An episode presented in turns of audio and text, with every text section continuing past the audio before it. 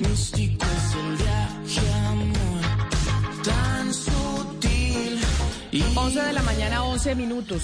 Bueno, pues entonces aquí se vino don Gonzalo Lázari con, eh, con su música del Estéreo Picnic, pero con la música del Estéreo Picnic quiero, Ana Cristina, que vayamos a hablar de una noticia que usted nos entregó hace como una semana más o menos, en donde hablaba de una investigación en donde contaban cómo se, se estaba utilizando esta plataforma de pornografía, la más grande a nivel mundial, que se llama Pornhub, para poner videos de mujeres ucranianas que estaban siendo abusados por soldados rusos. ¿Se acuerda de esa información? Sí, claro que sí, Camila. Estábamos referenciando lo que se publicó en el portal eh, británico Unheard, donde se referenciaba la Global Network of uh, Women Peace Builders y ellas eh, pues hacían esta denuncia porque claro, todos estábamos viendo estas imágenes, Camila, de las madres con sus hijos huyendo en, en, digamos todas estas eh, estaciones de tren y estaciones de bus, pero hay una serie de mujeres invisibles que mm, están en ese, en ese que sería un posible reporte, en ese trabajo de campo y, y bueno, eso eso es lo que, lo que está en ese reporte que es bien interesante y que pues por ahora es un trabajo de campo, pero que se espera que sea eh, un informe mayor. Pero fue confirmado que ahí en Pornhub están subiendo esa- eso- esos videos. Es que eso nos pareció aterrador en su momento, porque además esta es una plataforma mundial que está en bolsa y que, y que tiene millones de personas y de visitantes a ver esos videos de pornografía y que se estén subiendo videos de mujeres ucranianas violadas por el ejército ruso. Uno se preguntaría, bueno, ¿y cuál es la respuesta de esta plataforma? Claro, y además porque ya había sido, recordemos que eh, Pornhub ya había sido eh, precisamente sancionada y ya eh, algunos, algunas eh, tarjetas de crédito como Mastercard habían dicho, un momento, cuando es eh, este caso de videos, que es lo que se llaman videos snuff, pues no cuente con nosotros como, como método de pago. Entonces se hace, se hace esta denuncia, Camila, se dice que es un método pay-per-view, es decir, no todo el mundo puede entrar a mirarlo y precisamente pues esa es una, eso es una de la parte de la gran denuncia, parte de la gran denuncia que hace la Global Network of uh, Women eh, Peace Builders, tal vez la más preocupante entre las muchas cosas que tiene esa denuncia de ese trabajo de campo que están haciendo en Ucrania y en sus fronteras. Una de las feministas y activistas ucranianas que ha venido haciendo esa denuncia que usted mencionó, Ana Cristina, es María Mitrieva. Yo no sé si estoy pronunciando bien el, el- el apellido, pero por favor, Mariana, salude, salude a la señora Mitrieva. Dígale que muchas gracias por estar atendiéndonos a nosotros hoy aquí en Mañanas Blue desde Colombia.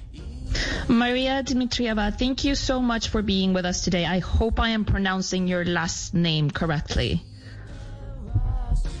Hello, everybody. Yes, you are pronouncing it correctly. Thank you. Pregúntele, por favor, Mariana, la señora Dimitrieva, que de dónde sale esta información para decir que Pornhub, que es esta página de internet, la más importante de pornografía a nivel mundial, está utilizando videos de mujeres ucranianas que están siendo eh, abusadas. Esa, esa información de dónde sale y si ha habido algún tipo de respuesta de la plataforma. So, Maria, tell us about this piece of information that we've been hearing about, and we'd like to know if it's confirmed. And that is that Pornhub, you know, this mega porn platform, has a, a, an a category, so to say, with videos of Ukrainian women being abused by Russian soldiers. Is that really happening? And if so, what is the response that Pornhub has given to these claims? Uh, this specific piece is not exactly correct. They have tag that says Ukrainian girl. Uh, and they have been posting their videos for years uh, from the occupied territories from Donetsk and Luhansk Oblast. And when Russia uh, began this full-scale invasion, uh, a lot of men on Reddit started asking, where is war porn from Russians? Uh, I don't know whether Pornhub has specifically uh, poor uh, videos of rape of Ukrainian women uh, by Russian soldiers, and they haven't confirmed whether they have it. But um, well, I- I'll let you translate that part, and then we'll get back. Okay. No, Camila, lo que nos dice en este momento es que, eh, a ver, no desde hace rato ya hay como un tag eh, que tienen algunos videos en esta plataforma eh, que simplemente dicen niñas ucranianas. Y eh, están poniendo, han subido estos videos desde hace muchos años, específicamente desde los territorios ocupados como Luhansk, aquellos territorios al oriente de Ucrania que fueron ocupados por Rusia. Y cuando Rusia pues lanzó su invasión de Ucrania hace un mes, muchos hombres al parecer en la plataforma, pues estaban preguntando por esos videos eh, porno que eh, de, los soldados rusos. Eh, no sabemos muy bien específicamente de dónde, si, si, Pornhub, digamos, no ha confirmado ni ha negado estos reportes, pero pues eso es lo que ha pasado principalmente. Eh, sí, claro, en Pornhub lo que me mencionaban era que era una nueva categoría y por eso pues la pregunta a la señora Mitrieva. Mariana, por favor, pregúntele a la invitada ellos con ese trabajo de campo que están haciendo, es decir, la ONG para la cual ella trabaja con ese trabajo de campo que están haciendo, eh, van a hacer un informe y qué van, pues, pero Ana Cristina, pero Ana Cristina, perdóneme, yo la interrumpo, pero es que sí me parece importante dejar claro si en Pornhub está pasando esto o no, porque me queda, me queda la duda y creo, eh, Mariana, que ella iba a terminar de responder eh, la pregunta y, mientras usted hacía la traducción, porque eso sí es, sí es importante saberlo. Está en Pornhub, así sea una sección lo que sea, de mujeres que están siendo abusadas en el conflicto en Ucrania? Oh, okay, Maria. So please go ahead and finish uh, translating your question, and and don't worry about uh, taking you know however long you need to uh, respond. I I got the translation uh, ready. So just let us know, please, if this is correct. If Pornhub actually does have you know what what are they doing in terms of putting up videos of Rush of Ukrainian girls and who might be abused by uh, Russian soldiers or not? Is this happening or not? Uh, uh, first of all, yes, Russian soldiers have been abusing Ukrainian women and girls. And we don't know whether they have been recording it and putting it on Pornhub. But if you Google it, you will find a lot of videos that say war rape. I have not been uh, strong enough enough to check them. Sorry about that. And uh, we know that last year, when Pornhub faced this massive lawsuit, they uh, hid a significant share of what was uploaded there. And among those hidden uh, are now those videos of underage Ukrainian girls. Whether they removed it, we don't know the Ukrainian police are unable to prosecute those who raped those girls and who uploaded those videos on Pornhub because they are on the territories not under the Ukrainian control. Bueno, Camila, la verdad es que ella no puede confirmar por sí misma que esto es lo que está pasando en Pornhub específicamente. Sí hay videos de soldados rusos que han abusado a niñas y mujeres ucranianas. Lo que no se sabe es eh, quiénes en verdad los están filmando y montando en la plataforma o en el Internet. Lo que sí nos dice nuestra invitada es que si usted pone en Google, si usted hace una búsqueda en Google, eh, pues va a encontrarse con esos videos de eh, violaciones en guerra. Ella, de por sí, nuestra invitada, no dice no solo suficientemente fuerte como para eh, verificar esto, eh, le da mucha impresión, pero lo que sí es verdad, lo que sí se sabe es que Pornhub el año pasado tuvo una, fue objeto de una demanda muy grande y los, digamos, la policía ucraniana no ha podido, digamos, buscar a las personas que están montando estos videos. ¿Por qué? Porque están en esos territorios ocupados, que estaban ocupados desde hace más de un año eh, en el oriente de Rusia, de Ucrania, por Rusia. Entonces es imposible que, ellos vayan hasta allá y puedan hacer su trabajo allá. Lo que sí se sabe es que esos videos eh, ya los bajaron de Pornhub. Parece que eh, Pornhub mismo los quitó. entonces, pues en cuanto a impunidad, pues todo. Mariana, por favor, le pregunta a nuestra invitada sobre ese trabajo de campo que están haciendo ellos en las fronteras y en distintas partes. Pues ella ahora tiene esta información de que se están haciendo esos videos. Si eso eh, va a ser parte, pues ya teniendo esa información, si va a ser parte de, del informe que están haciendo y que si toda esa información que están recopilando, pues eh, va a ser usada de qué manera. Es decir, ellos pasan toda esta información de trabajo de campo a quién y esperando que hagan qué tipo de acciones. So, Maria, we know that you, you know, you work for an NGO and you do a lot of field work and, you know, you collect a lot of information. And this is why you know that this type of video is being uploaded to the internet, right? So we'd like to know, you know, now that you have that information, now that you're in the process of collecting this information, what will you do with it? Like, what are you hoping? Who are you hoping to give it, give this information to? And what are you hoping the outcomes of spreading this information or handing over this information will be? Mm-hmm. Uh, uh, not uh, we know for a fact that a lot of women survived rape by the Russian soldiers, but so far very few of them came to the police and very few of them came to social workers. Social workers are overwhelmed as it is with internally displaced people. Everybody knows that a lot of people fled from Ukraine. Uh, about 3 million people left for Europe, for North America, for Israel. But about 3 to 4 million people are internally displaced within Ukraine. So police is engaged in warfare fighting of Russians. Social services are uh, swamped with providing initial care to those who fled the hostilities.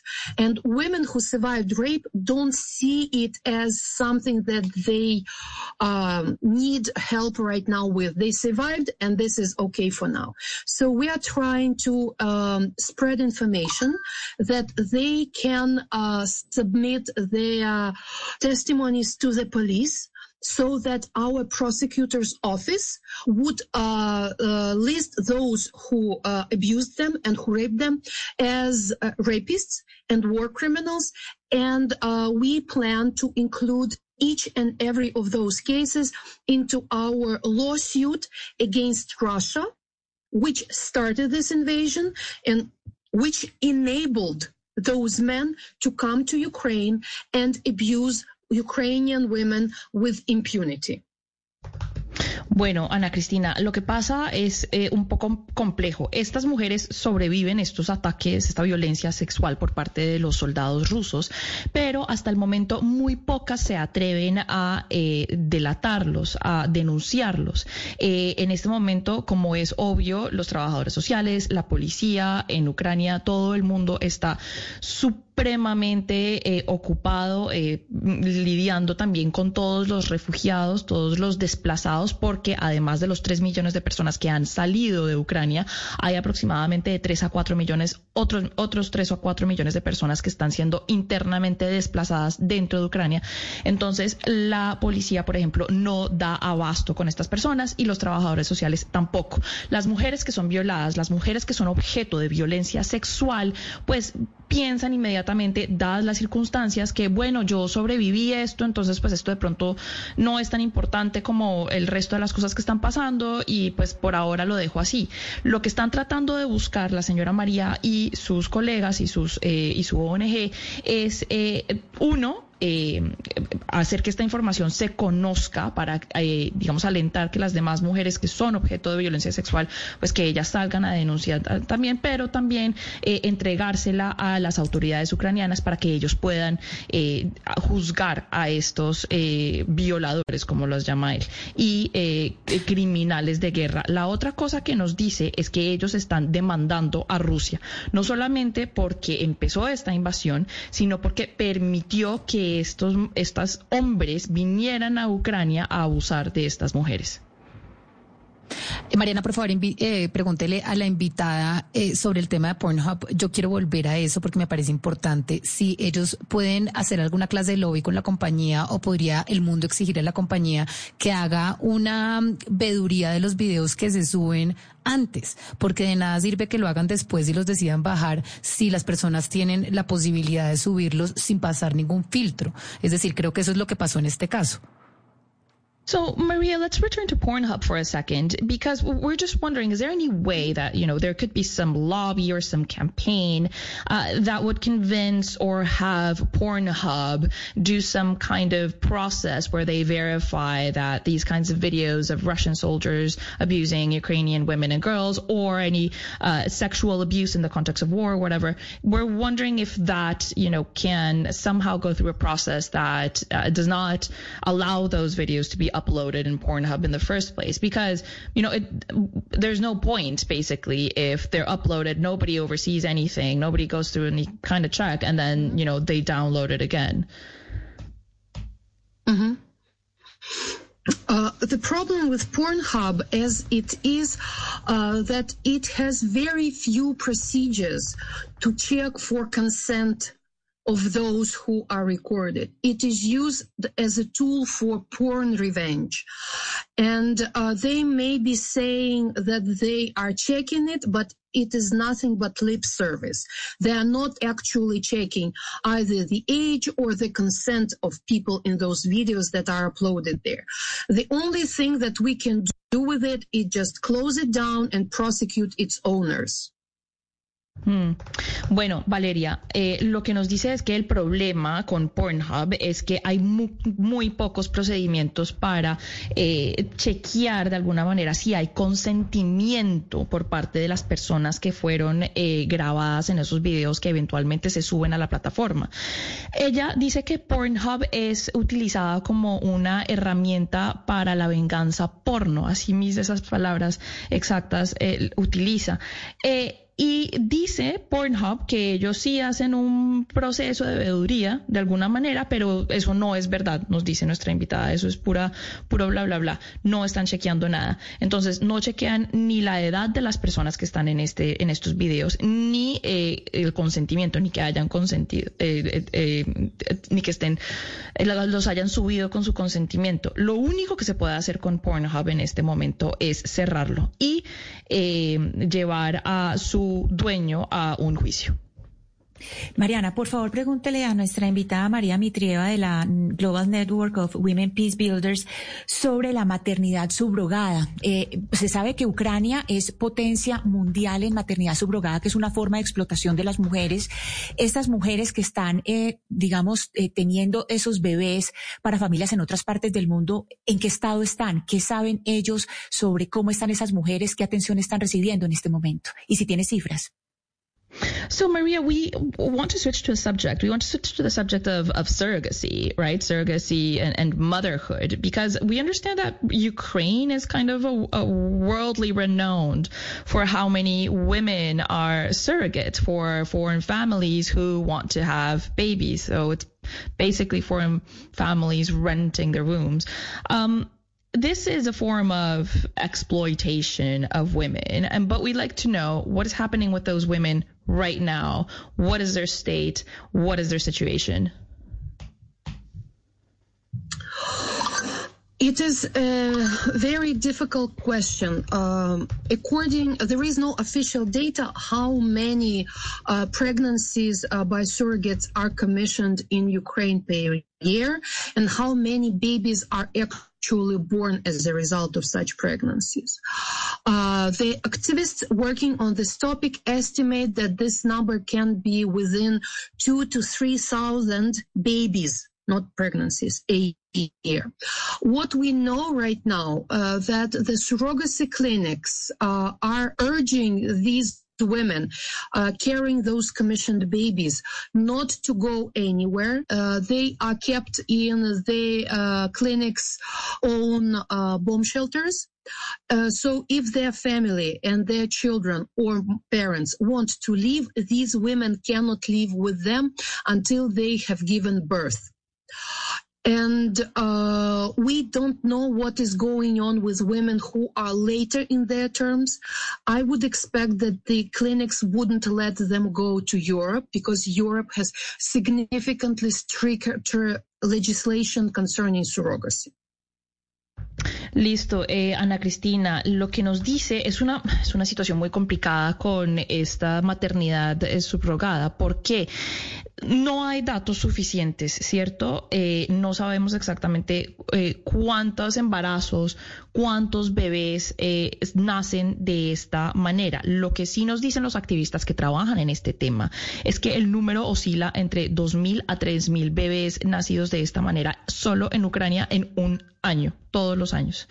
en este momento la situación es muy complicada para estas mujeres porque las clínicas que hacen estos procedimientos y que facilitan esta maternidad subrogada, pues lo que hacen es que no las están dejando salir, les están diciendo ustedes se tienen que quedar acá, pueden servir esas clínicas de alguna manera como un refugio en contra de los bombardeos eh, rusos, eh, pero ellas no, eh, al parecer, no pueden salir. Si sus padres o sus esposos o quien sea quieren salir de Ucrania, pues ellas no pueden salir sino hasta que tengan el bebé que llevan en su barriga.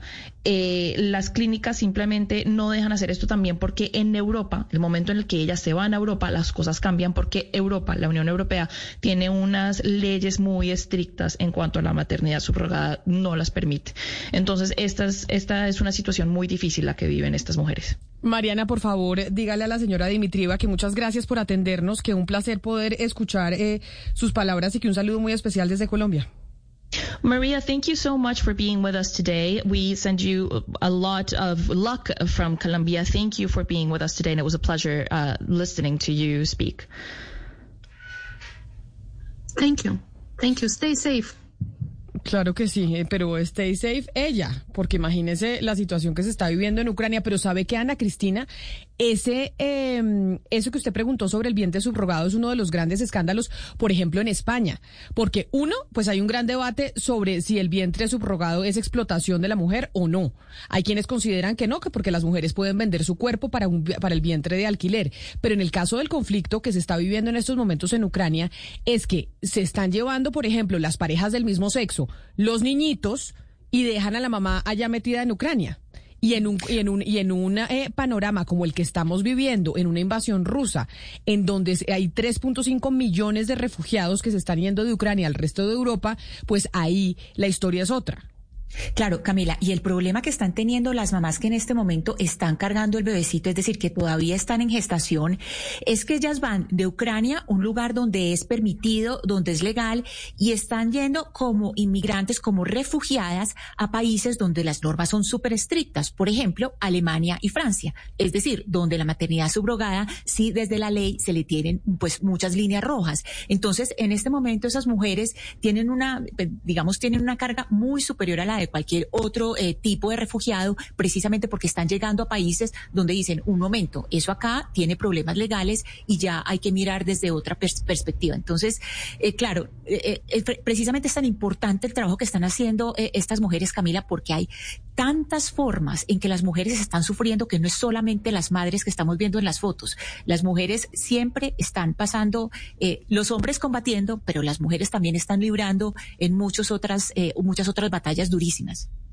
pero mire, Ana Cristina, yo creo que lo que nos dijo nuestra invitada María Dimitrieva es muy obvio en cuanto al debate que usted menciona, Camila, de si es decisión de ellas, porque al fin y al cabo es su cuento, es, su cuerpo, pues eh, lo que nos dijo la señora Dimitrieva, eso prueba que ese argumento es puro cuento. Porque si las señoras en verdad tuvieran una, una opción y pudieran hacer lo que quieran con su cuerpo, pues podrían hacer lo que quisieran con su cuerpo cruzando la frontera y huyendo de Ucrania y no teniendo que estar quedándose en una clínica donde no las dejan salir sino hasta que tengan un bebé. Ese cuento de que uno escoge lo que tiene que hacer con su cuerpo, pues es, uno escoge lo que tiene que hacer con su cuerpo siempre y cuando tenga opciones y siempre y cuando tenga los medios económicos para hacerlo. Pero no se nos olvide que muchas de estas mujeres son pobres, no tienen otros trabajos, no tienen cómo sobrevivir y es por eso que están en esta situación. Entonces uno se pregunta, ¿de verdad es una opción? ¿De verdad están decidiendo qué hacer con su cuerpo estas mujeres? Ana Cristina, ¿usted iba a decir algo? Sí, no, que, eh, con respecto a esto es muy distinto la maternidad subrogada, Camila, cuando usted dice, eh, bueno, mi hermano necesita, mi hermano y su pareja, y yo voy a prestarle mi vientre a su hermano. Ahí estoy decidiendo sin que haya transacción económica. El problema de la explotación es cuando hay una transacción económica de por medio. Cuando usted lo está haciendo, digamos de una manera en que usted lo está haciendo de una forma altruista por alguien de su familia, porque, pues, porque no hay una transacción económica, cambia. Pero mientras haya transacción económica, eso es una forma de explotación. Pienso. Pues es que, pero ese es el gran debate. Yo no creo, digamos, yo soy de las que cree que no siempre que haya una transacción económica hay una explotación. Hay lugares en donde sí, igual que la prostitución, pero no siempre. Hay mujeres que libremente lo quieren hacer y lo hacen y no necesariamente están bajo un, un, una cuarta, una coartación de su libertad. Es decir, yo sé que la mayoría de los casos las mujeres son eh, demasiado pobres y no tienen la capacidad de decidir libremente qué hacer con su cuerpo, pero hay otros casos en donde las mujeres libremente sí deciden subrogar su vientre. Entonces yo creo que esto más bien, en vez de volverlo ilegal, etcétera, debería estar estrictamente regulado para poder garantizar este consentimiento, lo cual obviamente pues no se está dando en Ucrania en este momento que está en guerra y tampoco se debe dar en países donde no hay sistemas democráticos. es como si usted eh, quisiera vamos a tener la, venta de ojos, la, discusión de siempre. O, la venta de riñones, o la venta de dedos y manos y la venta de pulmones, porque no mucha gente no lo hace por el tema de la pobreza, sino que mucha gente lo hace porque de verdad quiere. Entonces eso también debería de pues, regularse. Pues de pronto sí, es que al final es el cuerpo de uno. Es que yo no estoy diciendo, pues lo que pasa es que si usted tiene que, o sea, como el caso actual, que millones de mujeres en el mundo están subrogando su vientre y que muchos de esas subrogación de vientres ocurren en lugares que son seguros para la mujer y que las mujeres también deciden hacerlo, no entiendo por qué los estados y las leyes deberían en contra, hay una cosa que se llama realidad que sucede. Y que lo han dicho, pero y que lo han dicho los cortes lo prohíbe y eso no va a dejar de... Como en Francia, a los pues enanos no, se los puede hay, contratar. Hay unos países que se, que, que, se les permite. Hay, hay uno, a, la gente es lo que la prostitución. Claro, pero a la gente, por eso hay dos visiones. A la gente de baja estatura en Francia, que los contrataban para los circos, para tirarlos eh, a, la pared, echarles agua, etcétera, etcétera, pues no les permiten que eso ya se haga, por más de que ellos quieran, porque eso no es dignidad laboral porque hay una cosa que se llama dignidad y, o porque o si no entonces claro pero también hay una cosa que se llama libertad usted de acuerdo entonces pero es que, no en todos los lugares se vulnera la dignidad de la mujer eso es lo que yo le quiero decir es que usted no puede coger y decir que en todos los lugares donde hay subrogación de vientre se, se vulnera la dignidad de la mujer pero eso, también ahí usted entra en un moralismo y en una cosa muy peligrosa por parte de los estados. Es que no siempre ocurre así es que es un debate yo no estoy diciendo que no no se trata de moralismo sino se trata pero a mí me parece también muy de las necesidades de los estados empiecen de las personas porque entonces digamos usted ya no paguemos salarios mínimos, no paguemos eh, prestaciones sociales, porque es que eh, porque es que entonces hay gente que quiere trabajar no, usted haciendo una comparación que no es lo mismo. No. Es lo mismo, porque pues hay, pues mucha gente que está dispuesta es bueno, a trabajar. hay un debate alrededor de eso, alrededor de Uber y alrededor de Rappi. Es un debate mundial que hay en este momento. Sí, es la verdad. Es la libertad versus, versus algunas definiciones de dignidad que no aplican para absolutamente todos los casos. Es decir, no, pero Valeria, perdóneme, usted no puede comparar conducir un carro con llevarle un bebé a una familia que nunca conoció. Yo no fui la que lo comparé, fue Camila. no, no, lo que digo es que para unas cosas sí, pero para unas cosas sí estamos de acuerdo con que entonces hay que pagarles absolutamente todo, pero cuando es la mujer no. Exactamente. Ni tampoco se puede comparar que, pero segundo, ni tampoco se puede, un segundo, ni tampoco se puede comparar que yo decía alquilar mi vientre con que yo vaya a entregar mi riñón y mi ojo. Tampoco. ¿Por qué no? Estamos aquí ¿Por qué no? ¿Por qué no? Porque es igual no? es comparable. Es exactamente lo mismo. Porque yo primero que todo necesito mi riñón para vivir, entonces yo me estaría matando. no, no es peor. No, no, es peor. Es que no usted puede vivir con un solo riñón. Un consenso mundial con esto pero es que la persona no lo ve como su hijo porque no es ni su óvulo ni su semen. Pero Valeria, usted es mamá y usted sabe lo que significa tener una persona en su vientre nueve meses. Pero, pero, pero yo sé, y entonces lo mismo que, ah, entonces las personas que están de acuerdo con el aborto le van a decir, ay no, entonces la persona porque va a matar a su hijo a las 24 semanas si usted sabe lo que es mamá. Usted no pueden desde nuestra, desde nuestra posición decir que todas las posiciones son iguales. la transacción económica. esto esto se reduce a lo mismo. El Estado se tiene que meter en esta clase de situaciones, ¿sí no? Eso es lo que yo les pregunto. Ahí lo que yo le pregunto eso, pero es que, pero es que el Estado se tiene que meter, ese es, el Estado se tiene que meter a prohibir que una mujer quiera subrogar su vientre y recibir 200 mil dólares, que es lo que le pagan a 250 mil dólares. Sí, yo creo que el Estado se tiene que meter a prohibir si usted quiere vender un ojo, porque la mayoría de los casos, quien vende un ojo, quien vende un riñón y quien vende una mano, debate que es lo mismo como, como una mujer. Pero Valeria, permítame hablar. Eh, que es lo mismo cuando usted tiene un, eh, está alquilando un vientre. Es exactamente lo mismo, es que usted está alquilando su cuerpo y está alquilando además una cantidad de cosas por un tema principalmente económico, que haya el 0.00001% de la población de las mujeres que quieren alquilar su vientre porque es que les parece que eso es un negocio. No es tan así tampoco. No es tan ¿Usted así cómo sabe que no? ¿Usted como usted tiene Pues porque, cifras, uno- Valeria? cuando- porque usted mira, un segundo, cuando usted mira la- la- las personas que están alquilando los vientres en Estados Unidos y usted mira lo que les pagan a esas mujeres, no es que las mujeres estén necesariamente pasando hambre, hay una decisión libre en ese momento de alquilar su vientre. Cuando uno mira situaciones, por ejemplo, en México, sí hay lugares de precarización, no es blanco o negro en todas las situaciones, por ende cuando uno se pone en la situación de la mujer que se quiere ganar 500 mil dólares porque alquila su vientre, ¿por qué el Estado le va a decir que no? Es que es la parte que yo no entiendo. Cuando uno se mete el Estado a regular absolutamente todos los ámbitos de la autonomía y de la libertad de la mujer, también terminamos en lugares peligrosos. Porque es mi cuerpo, es mi autonomía y es mi libertad también. Entonces, no Pero- estoy diciendo pero que tengo la esa- pero respuesta. esa- pero lo Hay que, que- mirar cómo se regula para asegurarse que haya No. consentimiento y que el Estado le pueda proveer a las mujeres que, lo hacen por precarización económica otras alternativas para no tener que hacerlo por esa razón. Pero mientras tanto, lo que Pero, ustedes Valeria, haciendo es que eso que se quede en la oscuridad y que no se regule. Pues ese es el debate, ese es el debate. Y hay gente que piensa como usted, yo pienso completamente distinto. Completamente distinto, porque si usted piensa así, tendría que pensar igual con el tema de la reglamentación laboral. No, usted no me tiene que, usted no me tiene por qué decir cómo tengo que pensar yo. No, no, Yo no, pues porque así, entonces hay una hay- no hay una lógica entre una cosa y la otra. ¿no? Porque entonces ¿Por para libertades en términos Es- y yo- empresariales y- no. Y usted alguna vez me ha dicho, Pero para el usted cuerpo sí. me ha visto a mí decir que yo no estoy de acuerdo absolutamente con que personas en Uber puedan decir cómo trabajar. Es un debate que yo tampoco ta- tengo resuelto. la he oído con el Lo tema de es que tengamos res- Usted me ha oído hacer las preguntas y me ha oído hacer las preguntas que nos tenemos que hacer porque hay preguntas que nos tenemos que hacer porque no tenemos la verdad relevada, eh, revelada. Eso le digo, que no usted tampoco tiene la verdad relevada frente al cuerpo de la Usted mujer. la tiene en este momento. No, yo le digo, yo, tengo no, una yo estoy opinión. diciendo que yo no sé. Yo tengo una opinión y usted dice que lo que pasa es que no se puede meter el Estado. tengo que pensar yo, yo no tengo que pensar así. No, no, no, no, no. Yo le digo, yo sí tengo una posición clarísima. Y, y eso es lo que pienso yo y es un debate mundial. De hecho, eso se está discutiendo en los gobiernos. Sin, du- sin Yo creo que el Estado se tiene que meter a regular, no a prohibir, igual que Uber. Yo nunca esté, he estado de acuerdo y usted me puede decir cuando yo he dicho que a Uber hay que prohibirlo o a que Rappi hay que prohibirlo. Hay que, yo llevo diciendo que esto es una, esto es culpa de que el Estado no lo quiera regular, Camila. Yo nunca hablo de prohibir. Yo odio la palabra prohibir en las drogas, en el aborto, en la prostitución, todo. Odio la palabra prohibir porque no funciona, porque nunca ha funcionado. Pero lo que pasa es que cuando usted regula, permite.